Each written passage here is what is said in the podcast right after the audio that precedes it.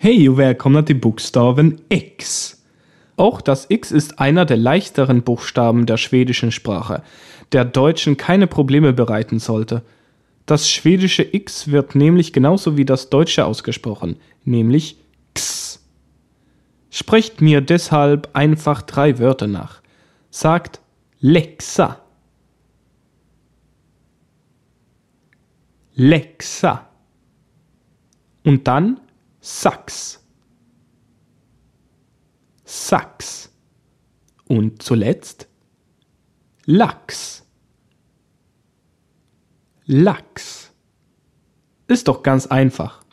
Da es aber nicht immer so einfach bleibt, solltet ihr wieder zu Y einschalten, denn hier gibt es einiges zu üben für Deutsche.